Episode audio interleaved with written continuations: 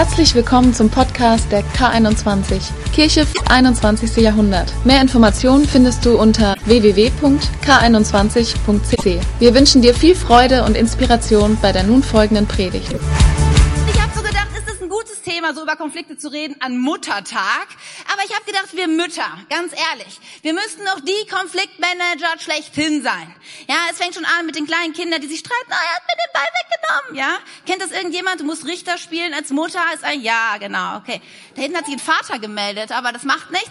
Du kannst dir ja und oder dann merkst du, dein, dein kleines Kind hat eine Beule mit seinem Bobbycar ins Auto des Nachbarn gefahren. Oh, der nächste Konflikt. Ja, Erzieher und Lehrer sind auch manchmal schwierige Zeitgenossen. Ich hoffe, wir finden keinen hier in diesem Raum fühlt sich auf den Fuß getreten, aber wir Eltern sind auch manchmal schwierig, das gebe ich zu. Und ich dachte, was für ein gutes Thema für Muttertag, über Konflikte zu reden. Weil, weißt du, Kirche ist nicht dazu da, dass du irgendwie sonntags morgens oder abends eine schöne Zeit hast und so für religiöse Gefühle und irgendwie so, sondern Kirche, unser Glaube macht einen Unterschied im Alltag. Jesus möchte dich ausrüsten, möchte dich ausbilden, möchte dir was an die Hand geben, so dass dein Leben voller Kraft ist und voller Frucht ist und dass du einen Unterschied machen kannst. Ja, wir singen Scheine hell und wir meinen das für Jesus, aber wir meinen das auch, dass unser Leben scheint in Dunkelheit und einen Unterschied macht. Und dafür habe ich Glauben heute Morgen.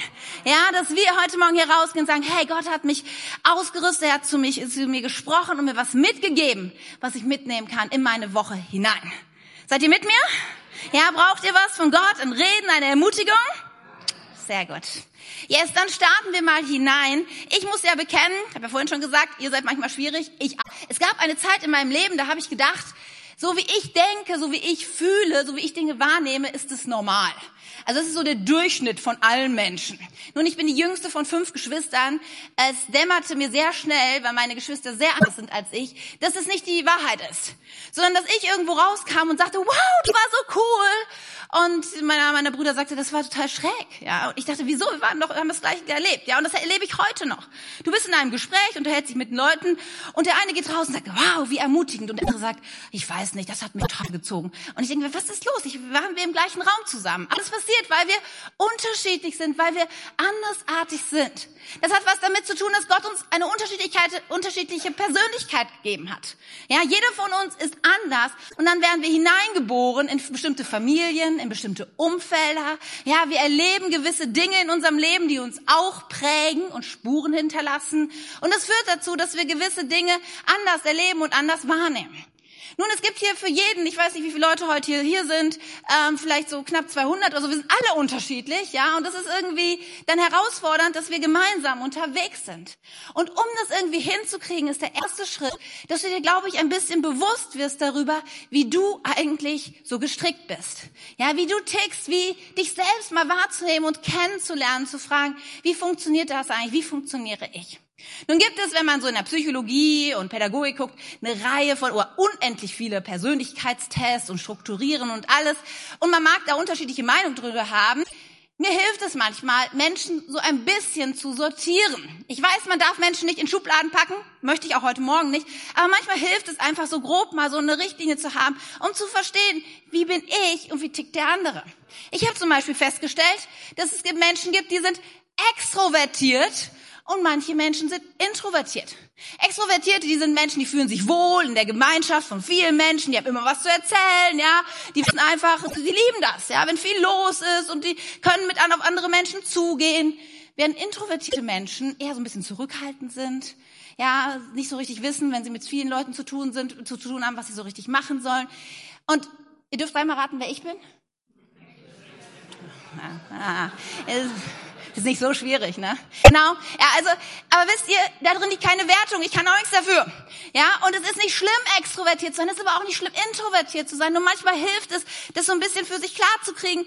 Was bin ich eigentlich? Fühle ich wohl in der Menschenmenge? Ja, und zum Beispiel bist du, wenn ich bin extrovertiert, ich bin mit einem introvertierten Mann verhaftet, ja, und ein extrovertierter Mensch erholt sich großartig in der Menge von Menschen. Ja, ich könnte immer 20, 30 Leute bei uns zu Hause haben, großartige Geschichte. Ja, aber introvertierte Menschen, die brauchen auch mal ein bisschen Abstand, ein bisschen Ruhe. Und wenn du das nicht weißt von deinem Partner, von deiner Familie, von deinen Freunden, kann das Konflikte heraufholen. Ihr versteht, was ich meine? Gut, das ist ja nur ein Raster, was man vielleicht haben kann, um Menschen so ein bisschen einzuordnen. Ich finde, es gibt auch zielorientierte Menschen und menschenorientierte Menschen. Ein Beispiel dafür ist, wenn du die Spülmaschine gerade ausräumst und es klingelt an der Haustür und deine Nachbarin steht mit dem Kaffee davor und sagt, hey Katja, sollen wir einen Kaffee trinken?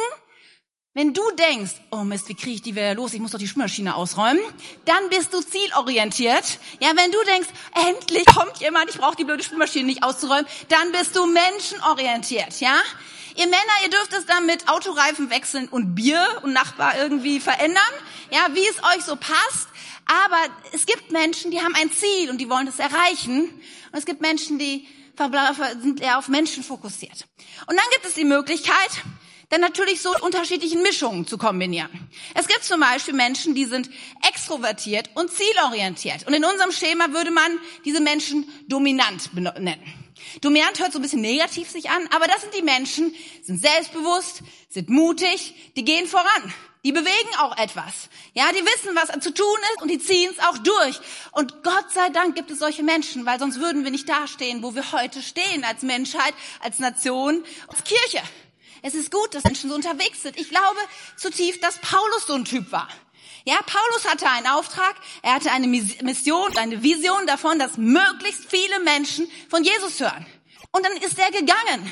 Und dann hat er sich nicht aufhalten lassen. Ja, und da war so ein Mitarbeiter, Johannes Markus. Und er hatte schon versagt auf einer Missionsreise. Und Barnabas wollte ihn wieder mitnehmen. Aber Paulus sagte, nein, weißt du was? Ich habe einen Auftrag. Ich habe ein Ziel. Er hat versagt. Ich kann mich auf ihn nicht fokussieren. Ich muss gehen. Es gibt solche Menschen und es ist gut, dass solche Menschen haben. Es gibt aber auch Menschen, die sind eher extrovertiert und menschenorientiert. Man nennt sie auch initiativ. Diese Leute haben immer viele Ideen. Sie lieben es, mit vielen Leuten zusammen sein. Sie sind optimistisch, gut gelaunt, gesprächig. Ja, da wo sie sind, da ist das Leben. Das sind initiative Leute. Ich glaube, Petrus war so einer. Weißt du, Petrus hatte immer viele gute Ideen. Ja, der Sturm tobt, alle sitzen verängstigt im Boot und Jesus und Petrus sagt, du bist auf dem Wasser, wenn du es bist, ich auch. Ja, und springt hinterher und denkt, das will ich probieren. Alle anderen sind nicht auf dem Wasser gelaufen. Aber Petrus, weil er gesagt hat, ich will es auch probieren. Er hatte immer gute Ideen, er ist immer vorangeprescht. Wie gut, dass wir initiative Menschen haben. Aber es gibt natürlich auch die Menschen, die menschenorientiert und eher introvertiert sind. Sie sind etwas ruhiger, sind die guten Freunde, sie sind treu, loyal, sie sind stetig, sie sind pragmatisch. Sie bleiben lieber in bestehenden Dingen drin, als sich auf irgendein Wagnis einzulassen. Ich glaube, dass Abraham so jemand war. Natürlich ist er die große Reise angetreten. Aber wenn es um seine Familie ging, wenn es darum ging, dass Lot, sein Neffe, das bessere Land auswählen konnte, oh herzlich gerne. Wenn sein Neffe Lot in Gefangenschaft war, er hat sich zusammen, alles zusammengerottet und sie haben ihn befreit. Er ist für Gott für ihn eingetreten. Als sie nach Ägypten kam, er kam nicht wie der große, dominante Macker daher. Nein, er hat sich zurückhaltend gezeigt. Ich glaube, Abraham war so ein Typ. Und dann gibt es die Menschen, die sind introvertiert und zielorientiert. Sind Menschen oft mit hohen Maßstäben. Menschen, die es genau nehmen. Ja, Menschen, die wissen, wie wird das denn genau gemacht? Menschen mit Plänen und Listen. Und da wird Dinge abgehakt und genau zielstrebig durchgegangen. Wie gut, dass es solche Menschen gibt, ganz ehrlich.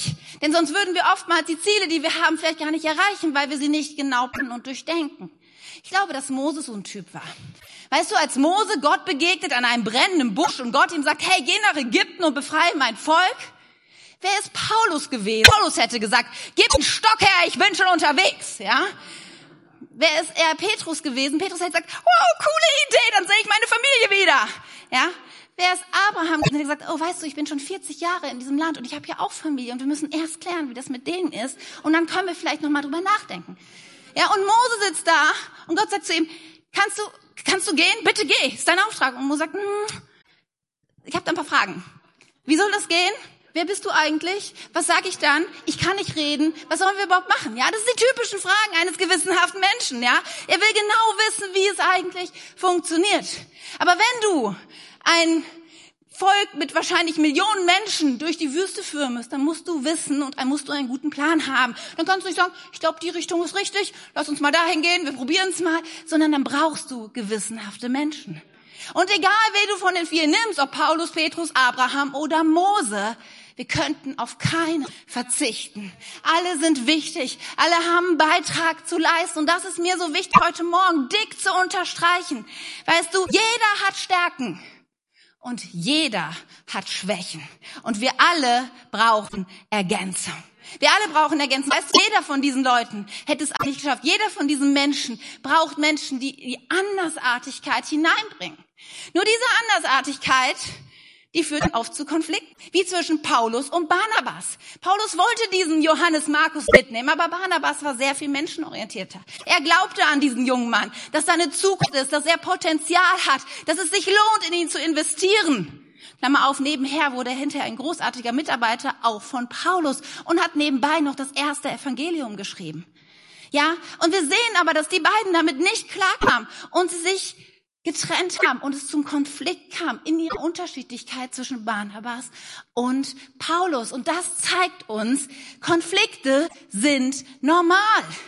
Ja, wir Frauen sind ja manchmal so ein bisschen die Drama Queen, ja, und machen irgendwie Konflikte. Oh, wie schrecklich ein Konflikt. Aber lass mir doch heute Morgen dir sagen, es ist normal, Konflikte zu haben. Weil wir sind unterschiedlich und ganz dick unterstrichen, auch in der Kirche. Darf sich gern zu deinem Nachbarn umtreten und sagen, es ist wahr? Ja, es ist wahr, auch in der Kirche gibt es Konflikte. So viele Menschen denken, also hier, so im heiligsten der Heiligtümer, da müsste das doch nicht vorkommen, oder? Aber weißt du, Gott hat uns von unserer Schuld erlöst, aber nicht von unserer Menschlichkeit. Das musst du verstehen. Und wo Menschen aufeinander kommen, da gibt es Konflikte und lass uns das Drama daraus nehmen. Lass uns damit vernünftig umgehen. Die Bibel ist kein Konflikt, konfliktfreier Ort. Die Kirche war ein paar Tage alt und schon gab es den ersten Konflikt mit Witwen, die übersehen wurden. Paulus und Barnabas hatten wir schon. Und Jesus, ganz ehrlich, war auch kein konfliktfreier Mensch. Also, lass uns es annehmen, dass Konflikte normal sind. Und auch erkennen, dass Konflikte durchaus was Positives haben, denn durch Konflikte können wir lernen. Weißt du, du entscheiden, ob der Konflikt, der vielleicht gerade in deinem Leben ist, ob er ein Hindernis für dich ist oder ob er eine Chance ist, etwas Neues zu lernen und zu verstehen, um dich besser kennenzulernen und andere Menschen kennenzulernen. Es liegt so eine Chance darin, wenn wir Konflikt so anders betrachten. Und es ist auch nicht ein, ähm, die Abwesenheit von Konflikten ist auch nicht ein Zeichen für geistliche Reife. Ja, also wenn du hier sitzt und denkst, Katja, ich weiß gar nicht, worüber du redest. 1953 war der letzte Konflikt, an den ich mich so erinnere. Und du denkst irgendwie, klopfst du so nicht auf die Schulter und denkst, also ich, ich brauche die Predigt nicht. Weißt du, es mag sein, dass du natürlich schon sehr viel weiter in deinem Leben bist als ich und wirklich vielleicht sehr konfliktfähig bist. Aber weißt du, in der Regel haben Menschen Konflikte. Ja, und das passiert im Leben und meistens Menschen sagen, ich habe sowas nicht. Man kann einfach Scheuklappen aufsetzen. Man kann sagen, ich setze mich dem nicht aus, ich drehe einfach den Rücken zu und ich gehe weg. Nur dadurch ist der Konflikt ja nicht aufgelöst. Ich glaube stattdessen, dass Konfliktfähigkeit ein Zeichen geistlicher Reife ist. Ja, ich glaube, wenn Gott seine Kirche anschaut, wenn er dich anschaut, denn du bist ja die Kirche, kein Gebäude, sondern du bist die Kirche. Wenn er dich anschaut, dann denkt er, oh, ich wünsche mir für dich und ich habe für dich geplant, dass du ein konfliktfähig, reifer Mensch wirst. Und ich glaube, dass er heute so in deinen imaginären Kalender so eine Unterrichtsstunde eingeplant hat und gesagt, hey, darf ich mit dir reden? Darf ich mit dir unterwegs sein? Dürfen wir uns das gucken? Darf ich dich herausfordern, konfliktfähig zu werden? Braucht es jetzt? Ich brauche das, habe ich sehr gemerkt. Viele Dinge sind mir durch den Kopf gegangen bei der Predigtvorbereitung. Und ich glaube, es ist gut zu beten. Seid ihr mit mir? Ja. Vater im Himmel, ich danke dir so sehr dafür, dass du uns nicht so lassen willst, wie wir sind, sondern dass du Veränderungen auch geplant hast für uns, dass du so viel in uns siehst, im Potenzial und dass du uns herausfordern willst, uns heute auch diesem durchaus schwierigen Thema zu stellen und zu sagen, ja, Herr, lehre uns konfliktfähig zu sein. Lehre uns gut mit Menschen umzugehen, die für uns manchmal so schwierig und so anders sind. Herr, du siehst, dass in diesem Raum vielleicht auch eine Menge verletzter Herzen sind. Menschen, die gerade an Konflikte denken in ihrem Leben, die ungeklärt sind, die so viel Schmerz hineingebracht haben. Und ich bete so sehr, Heiliger Geist, dass du diese Herzen anrührst, dass du mit einer Leichtigkeit, mit einer hoffnungsvollen Perspektive hineinkommst und dass du Dinge veränderst, Jesus, in deinem Namen. Herr, sprich zu uns. Amen. Amen. Wir wollen uns heute zwei Verse angucken, vor allem einen, der uns leiten wird. Beide stehen in, im Matthäus-Evangelium. Denn die Bibel sagt eine ganze Menge zum Thema Konfliktfähigkeit und wie wir mit Konflikten umgehen sollen. Und damit ich das so ein bisschen verdeutlichen kann, ich habe ja schon ein bisschen hier was aufgebaut, brauche ich mal eben drei Leute. Ja, da melden, es melden sich sogar schon Leute. Also dann kann Anna mal und Nathanael, der lächelt mich so an. Und ähm, Joel, der guckt doch skeptisch, aber macht nichts. Wird nicht so schlimm wie beim letzten Mal. Ich schone auch Annabelle, der hat letztes Mal so gelitten hier unter mir. So, ähm, Anna, du hast Glück. Du darfst dich hier noch im Hintergrund einfach hinsetzen, die brauchen wir später, weil die beiden Herren, die haben wirklich das Problem miteinander. Bleib du mal stehen, Joel. Das ist der Nathanael, der Joel. Und du kannst dich ja irgendwo hinsetzen. Du kannst dich da auf die Stufen oder irgendwo. Ich hole dich gleich. Genau. Also, wisst ihr was? Die beiden haben Probleme miteinander. Sie wussten das vorher noch nicht, aber es ist so. Ja. Und zwar äh, ist Folgendes passiert. Joel war gestern richtig gemein zu Nathanael. Er hat, wow, er hat Sachen gesagt, die nicht nett waren. Ja. Nur weil Nathanael irgendwie was kurz hat, hat so drauf rumgehauen und rumgedroschen, dass jetzt echt ein Problem da ist. Wir steigen ein und lesen Matthäus 18, Vers 15. Sündigt aber dein Bruder an dir, so geh hin und weise ihn zurecht zwischen dir und ihm allein. Hört er auf dich, so hast du deinen Bruder gewonnen. Also, wie war das? Nathanael war gemein zu Joel. Und da, ah, umgekehrt, ach so. Joel war gemein zu Nathanael. Du, kannst du eigentlich gemein sein, Joel? Ich weiß nicht. Ist, okay, gut.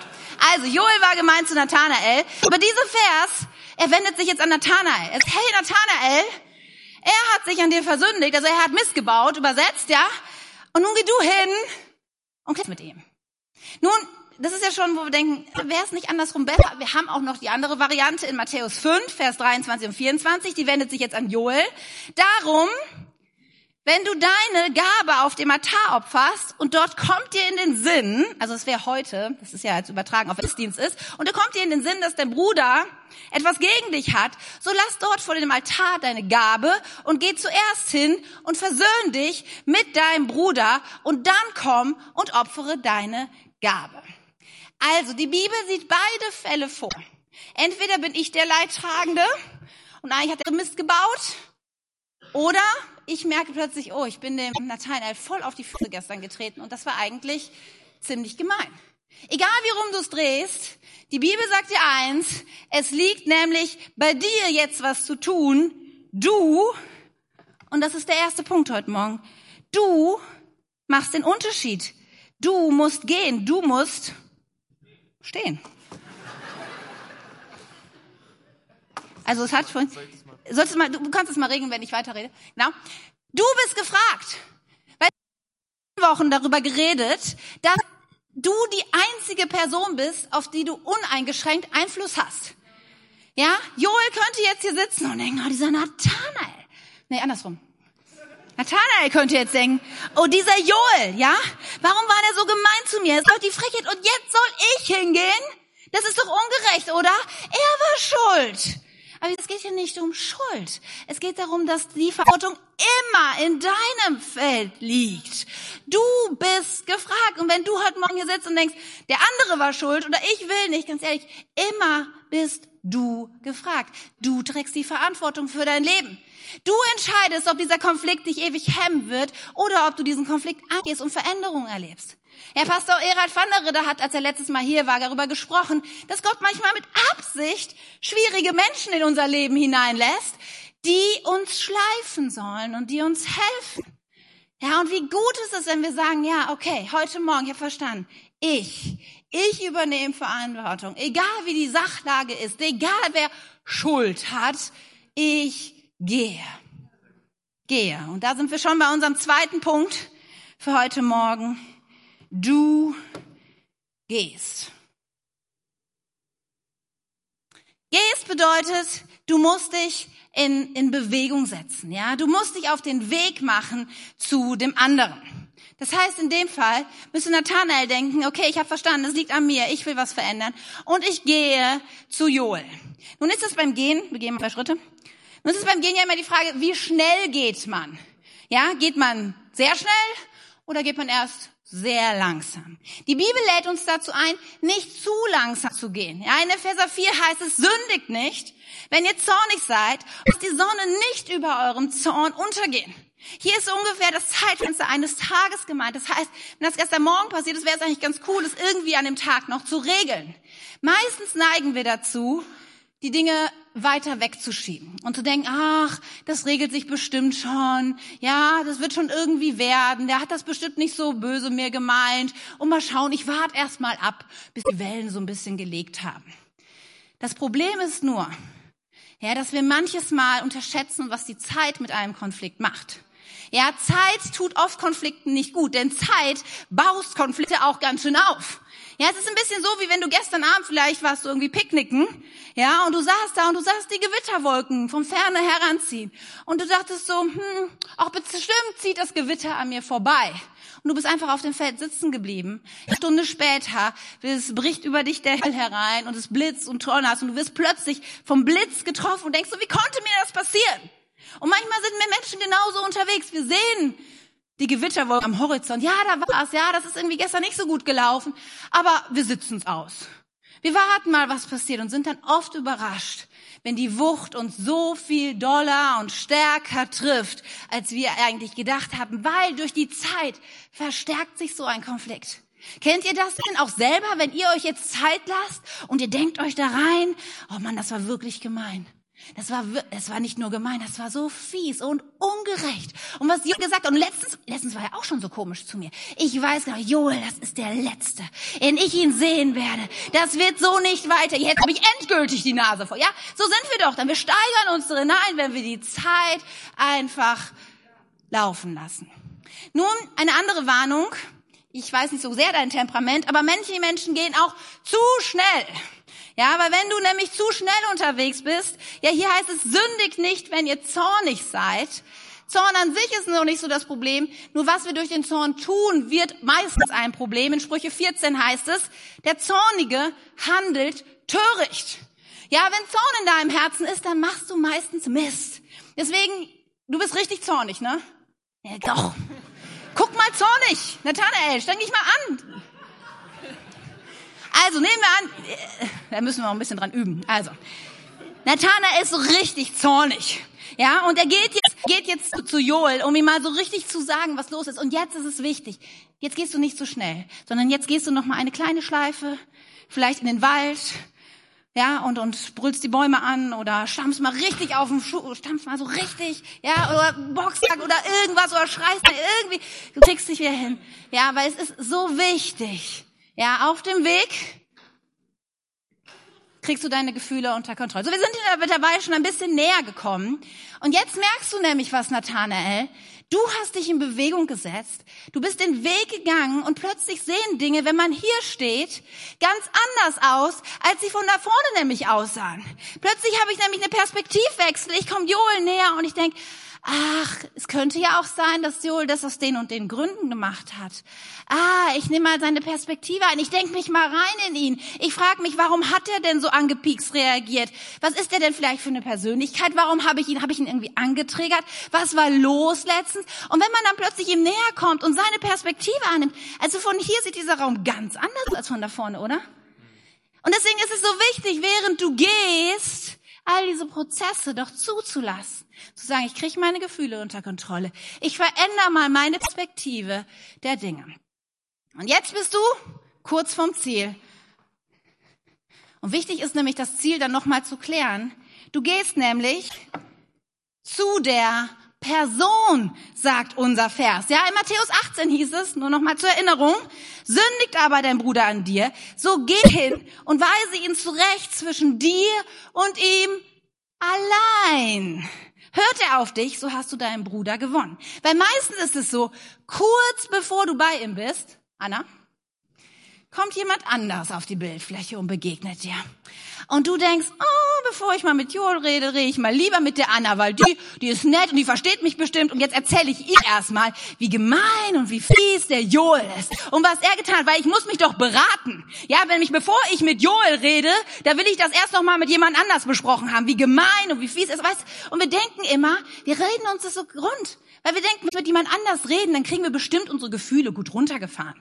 Nur die meisten Menschen, ganz ehrlich, sind nicht in der Lage, dich runterzuholen. Denn die meisten Menschen, wisst ihr, was wir tun? Wir werden Anwalt für den anderen und wir sagen, stimmt, du hast recht, der Joel ist wirklich gemein und all deine Gefühle, sie poppen wieder hoch und sie werden so viel stärker und es hat überhaupt nichts genutzt, dass du schon im Wald warst und dein Kissen und all das, was du vorher gemacht hast. Verstehst du? Du gehst nur zu der betreffenden Person, zu ihm, zu ihr allein. Alles andere macht die Sache nur noch komplizierter. Alles andere macht die Sache schwieriger. Weil du ziehst jemanden mit hinein und weißt du was? Einer dir muss man sagen, es gibt immer zwei Seiten. Ja, selbst wenn die Lage irgendwie so eindeutig erscheint, sei dir klar, in einem Konflikt gibt es in der Regel zwei Seiten. Und wenn du dich zum Anwalt machst, dann wird es oft sehr eng. Und wenn du dich da einmischt, und weißt du, selbst wenn sie es nicht tut, irgendwas wird hängen bleiben in ihrem Kopf. Irgendwas wird hängen um dass der Joel doch ein schräger Vogel ist. Also mal bei Joel vorsichtig sein. Weißt du, wir Menschen, wir sind Elefanten, was denn sowas angeht. Das bleibt an uns heften, das bleibt unserem Kopf dran. Und deswegen, geh direkt zu der betreffenden Person. Und wenn jemand zu euch kommt und sagt, hey, weißt du was? was XY, Sabine, Alexandra, was weiß ich gemacht hat, dann, dann sei vorsichtig und sag, weißt du, was hast du schon mit der betreffenden Person gesprochen? Nein, dann tu es doch bitte. Wenn wir den Vers weiterlesen, dann kommt jetzt nächstes die Aufforderung, dass wenn es nicht gelingt, uns zu versöhnen mit Menschen, dass wir dann ruhig zwei, drei Leute dazu holen sollen mit dem Ziel der Versöhnung, dass wir dann sogar, wenn das nicht funktioniert, mit der Gemeinde sprechen. Aber als erstes ist immer der Weg, geh zu der betreffenden Person allein. Dankeschön, Anna. So, und jetzt sind wir schon ganz nah bei Joel angekommen. Und weißt du, es wäre doch jetzt auch cool, nochmal kurz bevor du anfängst zu sprechen, zu überlegen, wie du das Gespräch jetzt führst. Und da hilft uns ein Vers von letzter Woche, der steht in Matthäus 7 und da heißt es, geht so mit anderen um, wie die anderen mit euch umgehen sollen. In diesem Gesetz, das ganze, in diesem Satz sind das ganze Gesetz und die Propheten zusammengefasst. Jetzt frage ich dich, Nathanael, fühl dich mal kurz in seine Lage rein. Wenn es jetzt umgekehrt wäre, du hättest Mist gebaut und Joel bekommen, wie würdest du gern, dass Joel mit dir redet? Dass er mich so annimmt, wie ich bin und in Liebe mit mir redet? Freundlich, nicht direkt buff, ja, und zuhaut und tritt und schreit. Das würden wir uns so wünschen, oder? Ist irgendjemand mit mir? Ich würde mir das so wünschen, dass Menschen so mit mir reden, wenn ich Mist gebaut habe, oder? Ja? Und es ist gut, in dem Moment, bevor du den Mund aufmachst, dir das eben noch so, wie würde ich jetzt gerne das Gespräch führen? Okay. Jetzt bist du schon ganz nah. Zu nah. Ja, nicht zu nah. Keine Angst, passiert ja nichts. Und jetzt ist nochmal wichtig, bevor du jetzt den Mund aufmachst, ist noch ein vierter Schritt wichtig. Nämlich eins zu klären. Was, was willst du eigentlich? Du bist gekommen mit dem Ziel der Versöhnung. Weißt du, hier geht es jetzt nicht darum, um abzurechnen. Hier geht es nicht darum, zu gewinnen. Hier geht es nicht darum, Joel bloßzustellen. Das Ziel ist Versöhnung. Das Ziel ist Wiederherstellung der Beziehung. Und das ist so, so wichtig, dass du es im Kopf hast und das fokussierst, weil weißt du, so oft, so oft, ja, sind wir irgendwie unterwegs und es geht uns eigentlich darum, irgendwie jetzt nochmal zu klären, wer Recht hat. Ich weiß nicht, ob du diesen Sketch kennst, da ist ein Mann und eine Frau und die Frau sagt zu dem Mann, ach Schatz, bitte sag doch die drei Worte. Du weißt, wie viel es mir bedeutet. Und der Mann sagt, ach, das fällt mir immer so schwer, das auszudrücken. Bitte, du weißt einfach, das, das, das hilft mir so. Das berührt mich so tief. Bitte, du schaffst es. Und der Mann so, ach, ich weiß, ich krieg's nicht über die Und die Frau so, bitte, bitte, sprich es aus. Das sind doch nur die drei Worte. Und dann sagt der Mann, okay, okay, du hast recht. Und die Frau so, ja, ja, ja. Ja, weißt du, manchmal sind wir doch so unterwegs, oder? Ja? Ja, ich habe recht, er hat's endlich gesagt. Aber weißt du, es geht nicht darum, Recht zu haben. Es geht nicht darum, irgendwie den anderen klein zu machen. Es geht darum, Versöhnung zu schaffen. Und das, nochmal eben Klammer auf, das schaffst du nur in einem persönlichen Gespräch. Das schaffst du nie per Mail, nie per WhatsApp, nie per SMS, nie per Facebook. Und ich habe es schon so oft gesagt und ich sage es noch. Bitte, ja, wir sind manchmal so feige, solche Dinge zu klären mit einem einfachen Klick. Ich komme nicht mehr in die Kleingruppe. Klick. Ja, du bist für mich das allerletzte. Klick. Und die Nachricht ist raus. Und wir denken, ich hab's weg. Aber weißt du, es ist, es ist feige, lass mich das sagen. Es richtet so viel Schaden an. Ja, und es wird nie zum Ziel der Versöhnung führen. Deswegen lass deine Hände vom Handy, vom Internet und kläre die Dinge immer persönlich mit dem Ziel der Versöhnung. Es geht jetzt darum, zu klären, wie konnte es dazu kommen? Ja, über die Vergangenheit kurz zu sprechen. Was war gestern? Was ist vorgefallen? Warum ist das so gewesen? Es geht darum, zu vergeben. Es geht darum, festzustellen, dass wir alle nicht perfekt sind und dass wir einander brauchen. Und es geht darum, dann neu in die Zukunft zusammen zu gehen und das zu klären, damit wir gemeinsam den Weg weitergehen können. Ist es immer möglich, dass immer wieder alles so sein wie vor dem Konflikt? Nein. Es geht nicht, es, das wird in manchen Situationen nicht wiederherstellbar sein, denn manchmal hat Vertrauen sehr gelitten. Da ist großer Schaden angerichtet worden. Aber mein Ziel ist immer, dass ich Menschen wieder in die Augen gucken kann. Ja, dass ich nicht denken muss, oh, ich muss vielleicht in den Abendgottesdienst gehen, weil vormittags begegne ich der Person. Oder ich gehe extra früh zur Arbeit, damit ich schon im Büro sitze, damit ich ihr nicht auf dem Gang besitze. Weißt du, wenn das das Gefühl ist, dann weißt du eins, die Sache ist noch nicht versöhnt. Da ist noch was, was zu klären ist. Und dann sagst du, hey, ich kann der Person begegnen, ich kann sie herzlich begrüßen. Ja, dann weißt du, es ist was passiert in deinem Herzen. Tim hat mal gesagt, wenn jemand dir den Arm gebrochen hat, dann musst du nicht hingehen und sagen, hey, brich ihm wieder. Manchmal müssen Menschen eine Zeit lang auch erst beweisen, dass du sie ihr Vertrauen in sie es wert ist.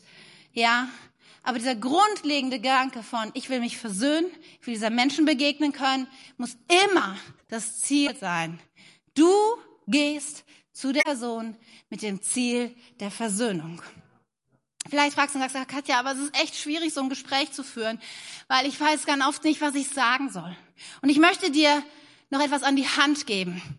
Nathanael, dir möchte ich es dir an die Hand geben, damit du die Dinge gut klären kannst. Ja, es gibt für mich immer was, was mich begleitet in so Gesprächen. Es sind einfach drei Ws.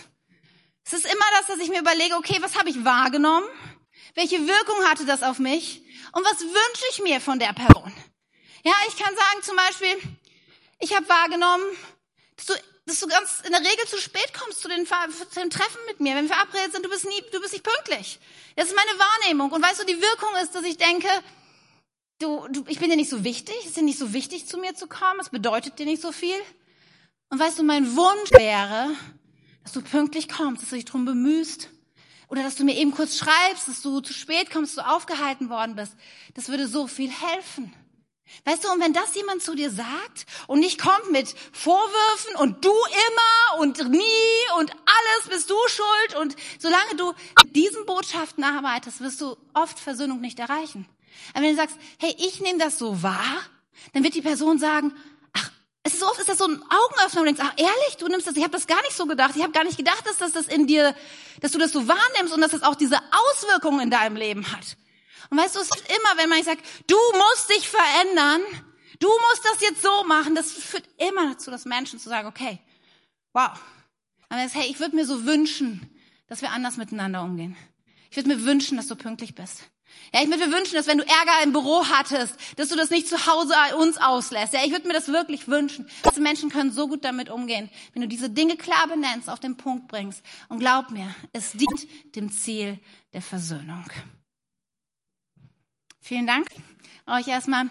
Bevor wir zum Ende kommen, ich möchte gerne euch noch mit hineinnehmen in, in den größeren Kontext dieses Bibelverses. Ist ja immer wichtig, wenn man auch theologisch arbeiten, sauber arbeiten will, dass man nicht nur irgendwelche Bibelverse sich so rauspickt, sondern dass man sie im Zusammenhang sieht, wo sie stehen und was die Bibelpassage einem sagen möchte. Und bei unserem Vers hier, Matthäus 18, da geht eine interessante Geschichte vorne raus, nämlich Jesus erzählt das Gleichnis vom verlorenen Schaf. Es geht darum, dass ein Hirte 100 Schafe hat, eins geht verloren, die 99 lässt er im Stall und der Hirte, er geht zu dem Schaf mit dem Ziel, das Schaf wieder zur Gemeinschaft zurückzuholen.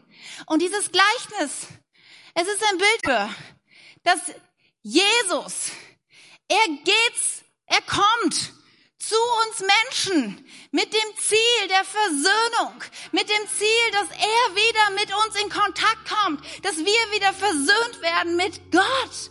Das ist die große Geschichte der Menschheit, dass wir einen Konflikt haben, ein Problem haben mit Gott, weil wir Dinge gemacht haben, weil wir ihn abgelehnt haben. Gibt es einen Konflikt, der tausende von Jahren alt ist. Und Jesu Herzschlag ist zutiefst der Herzschlag eines Versöhners, eines, der Konflikte beenden möchte, der Versöhnung erreichen möchte. Das zieht sich durch alles hindurch. Jesus ist gekommen, um das Verlorene nach Hause zu bringen. Und dann endet dieses, diese, diese Geschichte mit dem verlorenen Schaf. In Vers 14 heißt es, genauso ist es nicht der Wille meines Vaters, dass auch nur eines von diesen Kindern verloren geht. Es ist der Herzschlag Gottes, der bis in unsere Zeit hineinreicht, dass Menschen nicht verloren gehen, sondern dass sie zum Vater kommen, dass sie nach Hause kommen, dass sie versöhnt werden. Nur weißt du, wie viele Menschen sind aufgrund auch Konflikte von, mit Christen, Konflikten mit anderen Personen im Haus Gottes haben gesagt, okay, dieser Kirche, diesem Gott, den drehe ich den Rücken zu. Wie oft ist das passiert in der Kirchengeschichte in den Tausenden von Jahren? Und ich glaube, dass Gottes Herzschlag nicht nur damals, als Jesus starb und uns versöhnt hat mit dem Vater, immer noch ist, er sagt, ich mein Herz schlägt für Versöhnung. Für Versöhnung mit dem Vater, aber auch für Versöhnung vom Menschen untereinander. Gott will, dass seine Kirche ein leuchtendes Vorbild ist von Menschen, die konfliktfähig sind, von Menschen, die aufeinander zugehen, von Menschen, die das Verlorene suchen, die um Versöhnung kämpfen.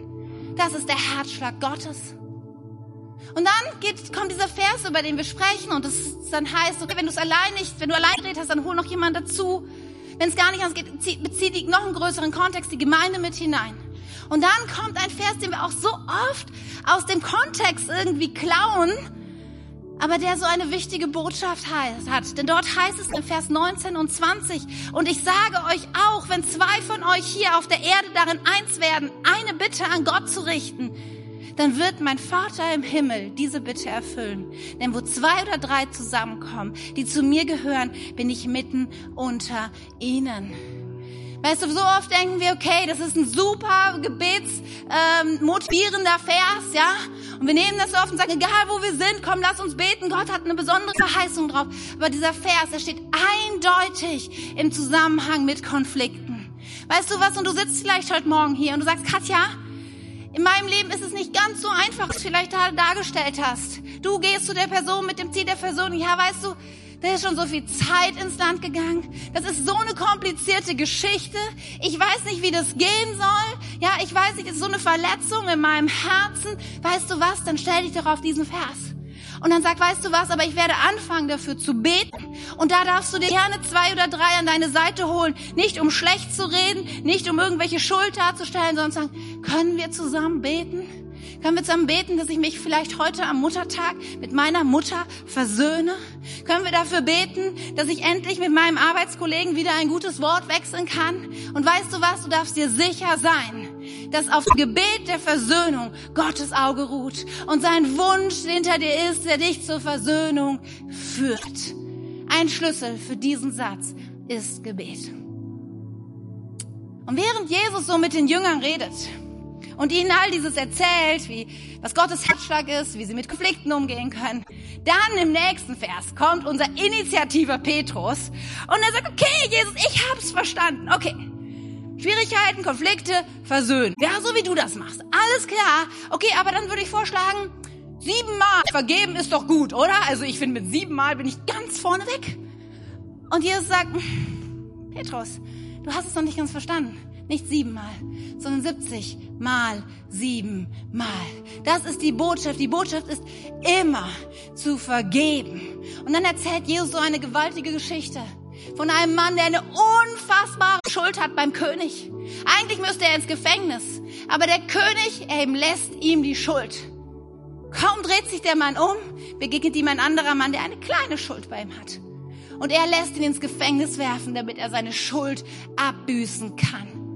Und der König hört davon und er sagt, da ließ der König den Mann rufen, dem er zuvor seine Schulden erlassen hatte und sagte zu ihm, du herzloser Diener, Ich habe dir deine großen Schulden erlassen, weil du mich darum gebeten hast.